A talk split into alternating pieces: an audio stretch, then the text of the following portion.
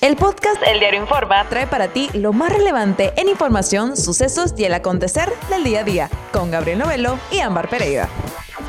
¿Qué tal? Bienvenidos sean todos ustedes de nueva cuenta a este su podcast. Estamos hablando de Código Lunes, un lunes más con todos ustedes, pasando, iniciando la semana y hablando de estos temas muy interesantes que vamos desarrollando, donde vamos platicando del acontecer y el día de hoy Déjenme decirles, vamos a tocar un tema muy interesante. ¿Qué es lo que está sucediendo en Cuba? Mucho se ha dicho, de repente exceso de información, las fake news también se hacen presentes, pero la realidad de todo esto, y para tener un poquito más claro el contexto, nos va a estar acompañando el día de hoy nada más y nada menos que mi compañera Rosa, Rosa Quiñones, quien actualmente ella es reportera del diario de Yucatán, se ha desempeñado eh, en la sección de Nacional e Internacional, hoy en día cubre también la sección local y pues tiene mucha información al respecto de todo lo que está sucediendo en Cuba. Rosa, de verdad, muchas gracias por acompañarnos, por darte esta, esta oportunidad de sumarte al podcast, pero sobre todo que nos compartas tu tiempo.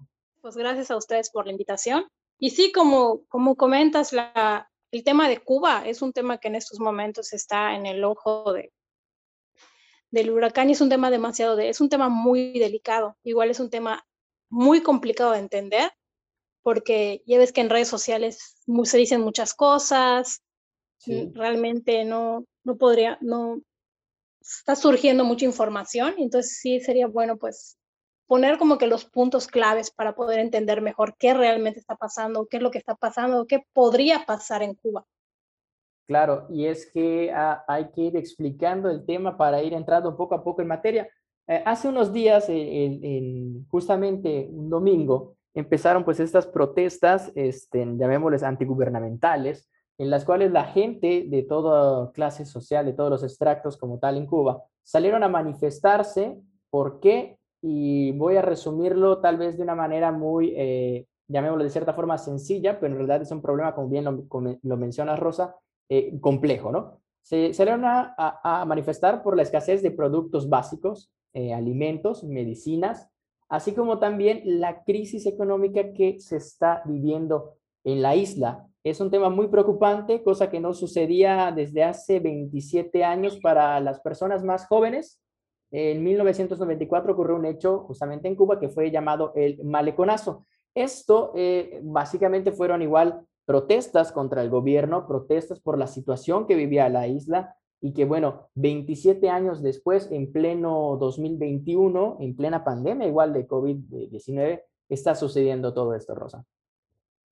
Así es, pues como comentas, desde el, domingo se realizaron unas protestas históricas en lo que viene siendo la isla y a diferencia del maleconazo, estas protestas no, no solamente se realizaron en La Habana, también se realizaron en otras, en otras provincias de la isla. O sea, toda, toda Cuba se levantó para, o sea, no podemos ir toda Cuba, sino que parte de la sociedad cubana se manifestó en contra del gobierno. Pero realmente lo que detonó todo esto, pues se venía a venir. Como sabemos, estamos viviendo una pandemia. Sí. Y la pandemia está generando una crisis económica. Entonces, muchos están, bueno, muchos están reclamando libertades, como viene siendo la libertad de, la libertad de expresión, libertad de manifestarse, el que en Cuba se abra lo que viene siendo la, la política. En sí, lo que viene a molestar más a este sector cubano es la crisis, como comentabas. Pero era algo que venía, se venía a venir, porque como decimos, cuando comenzó la pandemia, pues empezaron estos bloques, estos, estas restricciones al turismo, restricciones al comercio y no solamente en Cuba se está viviendo una crisis económica, se está viviendo en todo el mundo, pero especialmente en Cuba se está sintiendo más fuerte porque Cuba es un país que vive del turismo. Eso es un, sí, eso es un dato muy interesante, Rosa, como lo bien lo mencionas, eh, y, y síguenos platicando de esto. O sea, Cuba y el turismo están conectados, es una línea.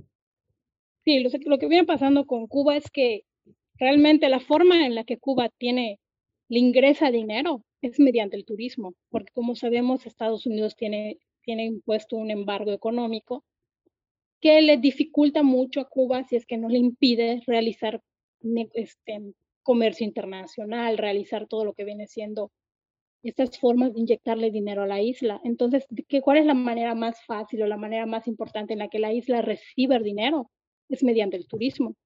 Por eso, si tú como, como turista llegas a, a, Cuba, eso sí te van a tratar muy bien. De eso no hay queja. En Cuba se cuida mucho al turista, se le da una atención excelente. ¿Por qué? Porque es una fuente importante de ingreso a la isla. Entonces, cuando comienza la pandemia, el gobierno cubano pues decide poner restricciones muy estrictas al turismo. ¿Por qué? Porque lo que importaba era proteger a su, a su, su país de que el virus no llegara. Y realmente, pues, si comparamos números con respecto a casos de, a casos de muertes y casos confirmados de COVID en la isla y en, otras, en otros países, o simplemente compararlos, compararlos con los casos que se registran acá en Yucatán, la isla está manejando, ha venido manejando muy bien lo que viene siendo la pandemia, incluso están, están elaborando sus propias vacunas, que ya están a nada de aprobarlas. Serían las primeras vacunas latinoamericanas, las de Cuba. Entonces, en ese, en ese ramo, pues sí ha estado trabajando bien, pero sí también se está registrando una escasez de medicamentos, una escasez de, como en todas partes, como todo el mundo. O sea, no podemos decir que simplemente en Cuba se está viviendo una crisis, no, porque se está viviendo en todo el mundo por la pandemia. Pero ¿qué pasó en Cuba? Cuba es un país pobre que al cerrar el turismo se ve más, se ve este problema como que se acrecenta, sí. Lo siente más el pueblo cubano y más con esta escasez. Y antes de la pandemia el, país ya tenía estos problemas. Ahora con la pandemia se le han multiplicado. Entonces, realmente lo que el cubano ahora lo que el cubano le preocupa y lo que el cubano está sufriendo es esta, es esta escasez de, que se está dando y como te digo, no solamente en Cuba, estando en todo el mundo, pero es, eh, Cuba, pues la gente está saliendo a manifestarlo porque pues sí ya es un, un caso que el cubano lo está viviendo doble que, que cualquier, otra, cualquier otra región del mundo.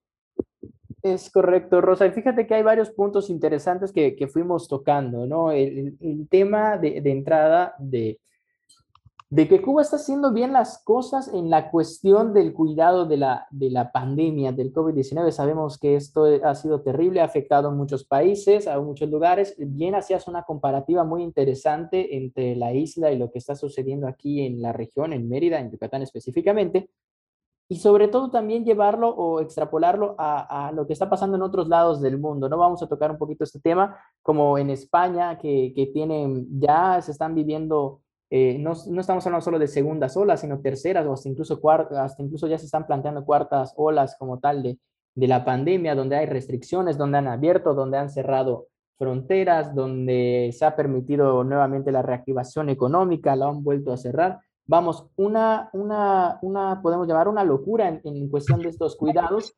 Y ni qué decir que igual ya este, en los Juegos Olímpicos a la vuelta de la esquina y también en Tokio, ¿no? O sea, la situación se agrava, de repente pasan a, a un semáforo de, de rojo, básicamente, donde, donde todo se empieza a, a, cuidar y a prevenir, pero sin embargo ya tienen la llegada de los, de los atletas, se hablaba, y hasta incluso hasta hoy en día que, que estamos en este podcast, se habla de que si va a haber o no público, por una parte dice que sí está cancelado por completo, que no va a haber gente, después que sí, que en la inauguración solo mil personas, bueno, todo, todo un show. Entonces estamos hablando de un desequilibrio como tal mundial a raíz de la pandemia, donde Cuba sobresale y nuevamente eh, yo lo pongo en, en, este, en este escalafón de, de qué interesante es porque es, es, un país donde se preocuparon, realizan su propia vacuna y están a nada de, de sacarla como tal. En este momento no me acuerdo tal cual de, del, no, del nombre, creo que se llama Soberana, si mal no estoy, eh, donde ya han hecho varias pruebas, ¿no? Y están a nada de sacarla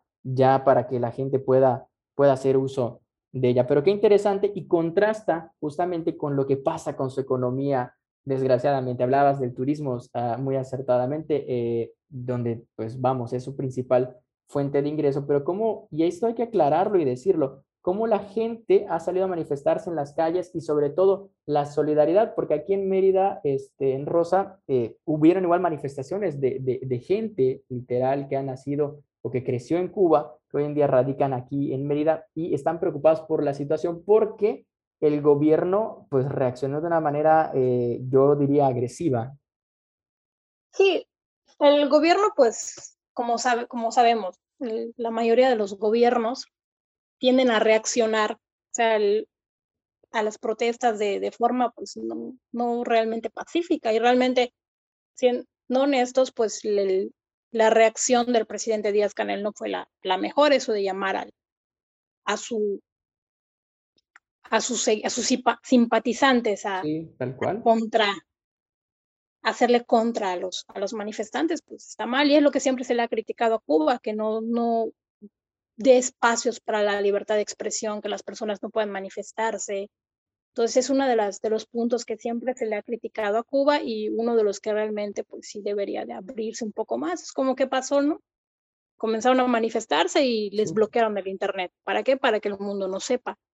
Sí tiene esos, esos fallos, esos errores el gobierno, pero igual este es un tema como que más complicado, porque como decimos, mucho se ha dicho que toda esta gente que está fuera de la isla, pues realmente se está manifestando por ya es una cuestión más política que social. Entonces dicen, no es que realmente les preocupe el pueblo cubano, sino que les preocupa el gobierno, o sea, les preocupa el control que puedan ejercer sobre la isla. En este caso, culpan mucho, siempre van a señalar a Estados Unidos.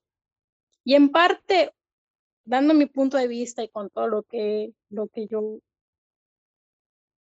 he leído, lo que, la información que, que he manejado, porque pues llevo años trabajando en, lo que viene siendo esto y estar en contacto con información de lo que pasa día a día con Cuba, pues podríamos decir que sí, que realmente Estados Unidos no está actuando de la mejor manera, porque si realmente a Estados Unidos le importara al pueblo cubano, le importara realmente el pueblo, no, no se cerraría tanto a, una reconciliación, a una apertura. Como sabemos, en 2015 el gobierno de Barack Obama se acercó al gobierno, en este caso estaba el presidente Raúl Castro, y se vio como, como el, ambos fueron como fue se fueron acercando a una reconciliación, incluso fue una nota, fue algo, fue algo histórico, fue un hecho histórico el que Cuba y tomó por sorpresa al mundo porque todas las negociaciones las, las hicieron en secreto hasta que ya se llegó a un, a un entendimiento. Entonces, ¿qué pasó? El gobierno, sabemos que ahorita el presidente John, John Biden, que está en Estados Unidos, era la mano derecha de, de Barack Obama y estuvo en todo este proceso. Entonces muchos pensarían que cuando llegó Biden al gobierno iba a seguir la línea de, de Obama y no fue así. Prácticamente podemos darnos cuenta que casi casi está siguiendo la, la línea de Donald Trump, cuando realmente, cuando el gobierno, yo puedo decir que al gobierno que realmente le que más le interesó lo que viene siendo la, el bienestar de la isla fue el de Obama. Porque Obama empezó a ceder, empezó a ceder el gobierno de Cuba, se empezaron a, a quitar estas restricciones. Una de ellas fue, por ejemplo, los viajes. Cuando en el gobierno de Obama se permitieron, ya se empezaron a permitir los viajes de facilidades para que el estadounidense viajara a la isla. Es correcto. Inclusive sabemos que Obama fue a, Cuba, tuvo ese gesto de ir a, ir a visitar, visitar la isla, que era histórico. Después de más de 50 años, ni un presidente había pisado la isla. Sí, de hecho, histórico. Yo tuve la oportunidad de estar justo ese mismo, el, después de, que se anunció la reconciliación entre ambas naciones, o sea, el proceso de reconciliación, tuve la oportunidad de ir a la isla, platicar con, muchos cubanos y lo que expresaban era esperanza de que con este, de esta, apertura que se estaba dando entre, ambas naciones, iba a mejorar. Ellos veían que, iba a mejorar su, situación y realmente empezó a mejorar el gobierno cubano, por ejemplo, les abrió el Internet, les dio la oportunidad de que dio facilidades para que llegara el Internet a la isla. Se, la, ya no tenían tantas restricciones de viajes los estadounidenses. Este, empezó a, a, mejorar toda esta situación. Cuando sale Obama y entra Trump, lo, se vuelve una cuestión política. ¿Por qué? Porque todos sabemos que, que Trump ganó le ganó porque, porque prácticamente el, el, pueblo cubano en Estados Unidos ayudó a Trump a llegar al poder. ¿Por qué? Porque sabemos que la, las elecciones en Estados Unidos se eligen de forma diferente. Se eligen por, por colegios electorales. Florida es uno de los estados que da más puntos electorales, más colegios electorales, tiene 29. Y en Florida, uno de los sectores más poderosos es el cubanoamericano, tiene mucho peso. Entonces, ¿qué pasó? El cubanoamericano no quiere, de plano no quiere que, que, que, estén, que Estados Unidos tenga, el gobierno de Estados Unidos tenga una relación con el gobierno, con el gobierno cubano. Ellos quieren que el gobierno cubano salga, que el gobierno de lo que fue, lo que fue el gobierno de los Castro, que ahora heredó Díaz Canel, quieren que de plano que se desaparezca. Entonces, Trump, ¿qué hizo cuando, cuando en su campaña? No, yo voy a llegar al poder y voy a endurecer las medidas contra Cuba, voy a castigar a Cuba, no voy a seguir lo que, lo que Obama estaba haciendo. Sí, empiezan a nacer estas sanciones como tal hacia, hacia el gobierno, que, que, básicamente son afectaciones, no, o sea, yo podría decir no directamente al gobierno, que sí bien hay un interés político ahí, sino a la misma sociedad, digamos, esta misma sociedad que hoy en día se está manifestando. Porque, por ejemplo, si vamos a dar un ejemplo, ¿no? Reclaman más libertades, reclaman más democracia. Ok, que el, que el partido, que el gobierno cubano diga, bueno, te voy a permitir que, abra, que, que, que la creación de nuevos partidos políticos. Te voy a permitir que existan medios de comunicación independientes. Entonces, hoy en día no las hay. Si el gobierno cubano permite eso, ¿tú crees que el gobierno de Estados Unidos va a decir, bueno, estás haciendo por la democracia y por la libertad, te levanto el embargo, te, te quito las trabas para que te he puesto durante más de 50 años? ¿O realmente va a querer Estados Unidos imponer un propio, imponer un, un gobierno, apoyar un gobierno que le sea fiel a Estados Unidos? Entonces es una cuestión que sí te, te, da mucho que pensar, porque si realmente, como dices, al gobierno de Estados Unidos le preocupara, porque se ha estado expresando de que no, que, que, que, nos preocupa el gobierno cubano, los que, el, perdón, el pueblo cubano, los queremos apoyar, y realmente no hemos visto, no se ha visto en estos últimos meses de pandemia, en estos años, que realmente estén intentando ayudar, porque yo siempre he pensado, siempre he dicho, ¿por qué vas a castigar al pueblo por algo que los, por, por un conflicto que, que, ok, que sus gobiernos no, no, no son afines a ti. Pero ¿por qué vas a castigar al pueblo? Por ejemplo, con Venezuela. ¿Por qué castigar al pueblo venezolano? Y también los gobiernos, como por ejemplo Venezuela, Cuba, ¿por qué igual castigar a su pueblo? O sea, permitir la ayuda. O sea, sí, como vemos ahorita, ¿no? Que el gobierno de, de, de Cuba permitió levantó como que ciertas restricciones en las aduanas y todo esto para que la gente pueda, pues... Tener un respiro, si lo podemos llamar así. Así exactamente. Entonces, como tú dices, o sea, el, conflicto realmente viene siendo entre dos, dos estados y el que está siendo afectado es el pueblo. Pero realmente se ha vuelto más que nada un, yo siempre he pensado que, que es más como una situación de orgullo. Y un punto muy interesante, Rosa, lo mencionabas, y que yo lo, que yo lo llamo este, en lo que se está diciendo hoy en día en las redes, eh, como tal, de esa información que mencionamos igual al inicio del podcast. ¿Qué tanto es verdad, qué tanto es mentira?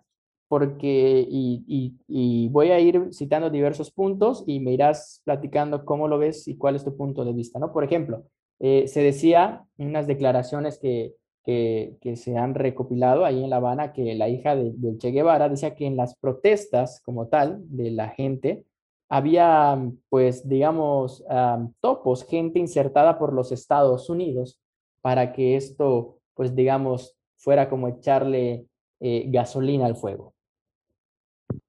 Realmente podríamos decir que parte de las protestas sí tienen, tienen que ver con, con apoyo de parte de Estados Unidos. Y créeme que al decir esto me estoy jugando la, la visa porque ahora con, con, eso de que en Estados Unidos te revisen hasta las redes sociales y si tienes afinidad o no dices algo que no les parece no te la aprueban, entonces me estoy, estoy jugando que, a que no me aprueben la pero es mi opinión.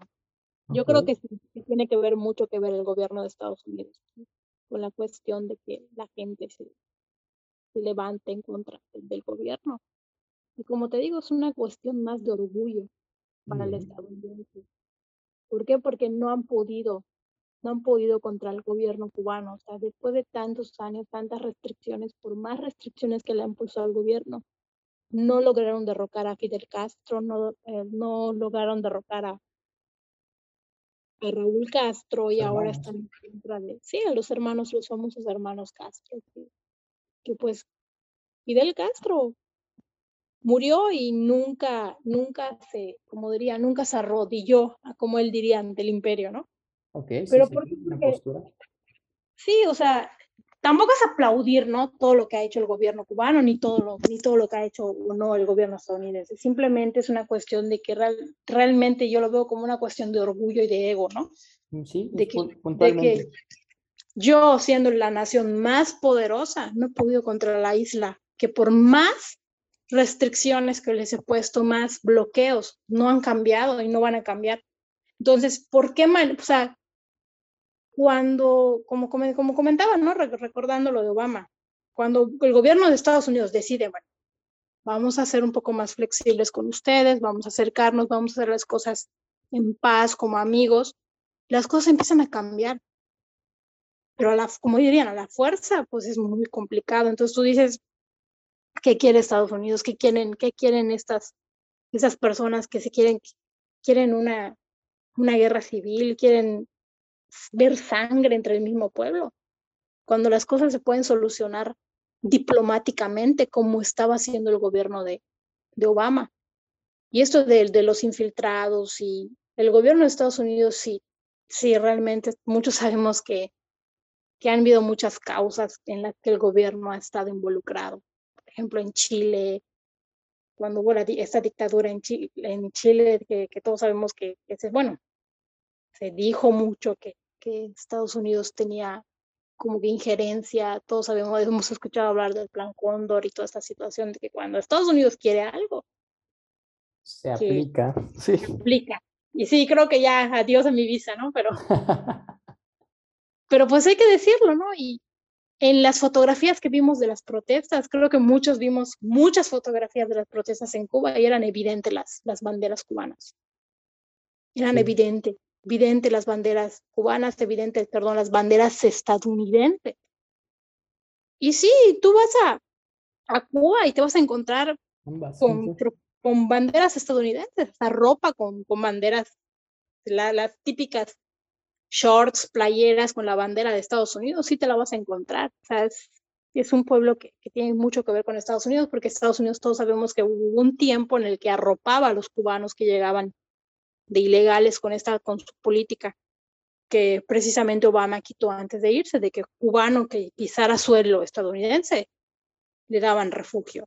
Y, y muchos, muchos, este, igual, muchas personas de Cuba me podrían decir, no, es que tú no, no, no puedes opinar, no puedes decir lo que se está sufriendo en la isla. Sí sé que, sé y me consta que hay pobreza, que, que hay escasez de alimentos, que cuando tu, familia no tiene que comer, pues sí tienes que buscar la manera y sí te va a dar coraje que, que el gobierno no te, esté, no te esté dando lo que te prometió. Cuando cuando Fidel encabezó la revolución cubana, prometió que iba a dar comida, que iba a dar alimento, educación, medicina. Y llega un momento en el que ya no te lo puede dar. Sí enoja, o sea, sí, porque dices, yo como doctor, porque no puedo ganar realmente un sueldo más más elevado para poder darle una mejor vida a mi familia porque el gobierno o el Estado no me, no me lo permite. Entonces sí causa enojo, pero igual hay que, dar, hay, que dar, hay que analizar realmente qué es lo que lo está causando, porque yo siempre he dicho que Cuba, con todas las, todo, todas las virtudes que tiene la isla, si a la isla la dejaran, le quitaran todos estos, estos, todos estos este bloqueo, este, el embargo, todos estos, esos impedimentos de, para que se desarrollaran la isla sería una cosa, tiene todo, o sea, todo para, para ser un país más rico. Rosa, nada más para ya ir concluyendo, ¿qué te ha parecido el papel que México juega eh, ante, esta, ante esta situación? Ya que pues yo hasta donde tengo uso y conocimiento, eh, México solo ha ofrecido pues ayuda humanitaria. Pues realmente yo opino que está actuando bien. En este caso, la política mexicana, que las acciones que hace el gobierno mexicano se me hacen las correctas, las más humanas. Por eso su nombre lo dice ayuda humanitaria, porque en estos y en estos tiempos de pandemia es eso, ser humanos, tratar de ser humanos en vez de estar poniendo trabas, castigando al, al pueblo, porque al que están castigando y al que están lastimando es al pueblo. En vez de que empiecen, de que le pidan a la gente, por ejemplo, ok, ya para finalizar, o sea, yo, yo opino, ¿no? Si yo como un gobierno poderoso, como una persona poderosa, pudiera hacer algo por un pueblo, que realmente un pueblo que se está, que está sufriendo porque no tiene medicamentos, porque no le está entrando dinero, porque hay una crisis económica grave, porque le cerraron el, porque está cerrado el turismo, no porque, porque el gobierno no quiera que lleguen los turistas, sino porque el gobierno está buscando proteger a su gente del virus, porque como sabemos se abren las fronteras, la gente viaja, se exponen y si no se ha vacunado al pueblo, se expone más al pueblo. Entonces, si quiero ayudar a este pueblo que está sufriendo, ¿qué voy a hacer? Ayudarlo realmente, o sea, ayuda humanitaria, sentarme en la ir a la mesa a dialogar con el gobierno, tratar de, retomar políticas, de tomar políticas para, pues, para llegar a hacer acuerdos por el bien del pueblo y no decir, no, salgan a las calles, salgan, protesten, porque todos sabemos que no va a pasar de protestas, de que sí se logró, por ejemplo, que logró que estas protestas que se vieron la semana pasada tuvieron lograron ciertos avances como que el gobierno pues relajara estas medidas de, de la aduana.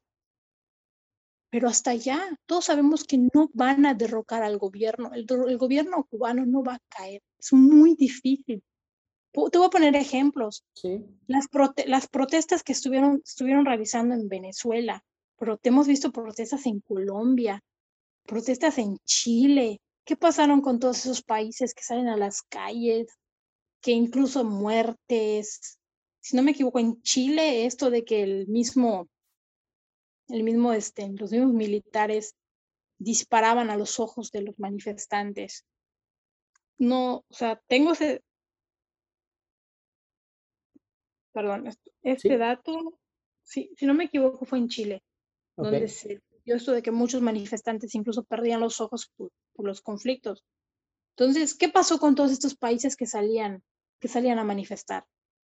A manifestarse y, día tras día salían a manifestarse y se apagan. Venezuela, ¿qué pasó? ¿Qué pasó con todos los líderes que estuvieron ahí pidiendo que, que cayera el gobierno? se apagaron, o sea, hemos visto que ya no hay protestas. Es correcto. O sea, todo movimiento empieza fuerte y eso lo hemos visto en Latinoamérica. Los movimientos de estos, estas protestas en Bolivia, por ejemplo, las protestas empiezan fuertes y de repente se apagan. Eso va a pasar, o sea, va a pasar en Cuba. Pasó en el maleconazo, estamos hablando de hace más de 25 años. Sí. Salieron, protestaron, hubo, pasó lo que pasó, sí hubo represión, no volvieron a salir a manifestarse. Ahora están ocurriendo las manifestaciones. Sí tuvo un, cierto avance con estas medidas, pero de ahí no van a pasar de protestas y se van a pagar, porque tampoco van a ser protestas que van a salir todos los días, todos los días. Y no solo en Latinoamérica pasa, pasa en todo el mundo, que, es, que empiezan, a, empiezan los movimientos con protestas, se enfrentan. Y no, entonces, ¿para qué como te decía, ¿para qué generar más conflictos? Mejor vamos a dialogar. Vamos a, tratar de ayudar de esa forma, a ser diplomáticos. Para eso existe la, para eso existe la, el diálogo. Se puede mejorar y no me y no es decir, es fácil decirlo porque tenemos el ejemplo de lo que pasó, de lo que comenzó en, en hace unos años en el gobierno de Obama, que empezó con diálogos, con diálogo y con con ganas de querer hacer las cosas bien, ambos gobiernos comenzaron a, a, mejorar. Y muchos dicen, ¿por qué meto mucho a Estados Unidos? Porque todos sabemos que hablar de Cuba es hablar igual de Estados Unidos. Porque todo lo que está pasando durante estos años, durante más de... Nosotros ni habíamos nacido, nuestros padres habían nacido cuando bueno, los que son de nuestra generación, muchos no habíamos nacido, nuestros padres incluso, cuando comenzó la revolución cubana, cuando empezó el conflicto Cuba-Estados Unidos. Sí, o sea,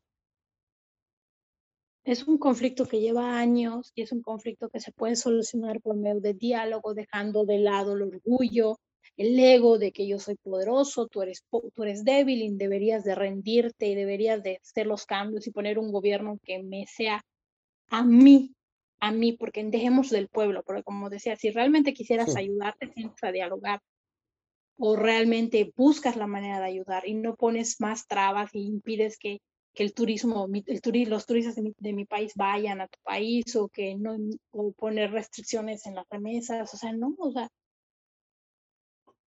es más que nada diálogo, porque la, las protestas se van a pagar. Y Es un tema muy complejo, Rosa, de verdad, y como te decía, te agradecemos que hayas estado aquí con nosotros. Yo me quedo con, con justamente lo, lo, que anteriormente te había mencionado y platícanos un poquito dónde tus redes sociales, dónde te pueden encontrar y leer, sobre todo en las páginas de Diario de Yucatán. Sí, estamos en, en redes sociales, pues mayormente utilizo lo que menciono el Facebook, que estoy como Araceli Quiñones. Y en Twitter, pues no soy muy, no estoy muy activa en Twitter, apenas es una cuenta que, estoy comenzando a, ingresar a Twitter, entonces, inclusive, como te digo, Facebook es donde estoy más, más activa.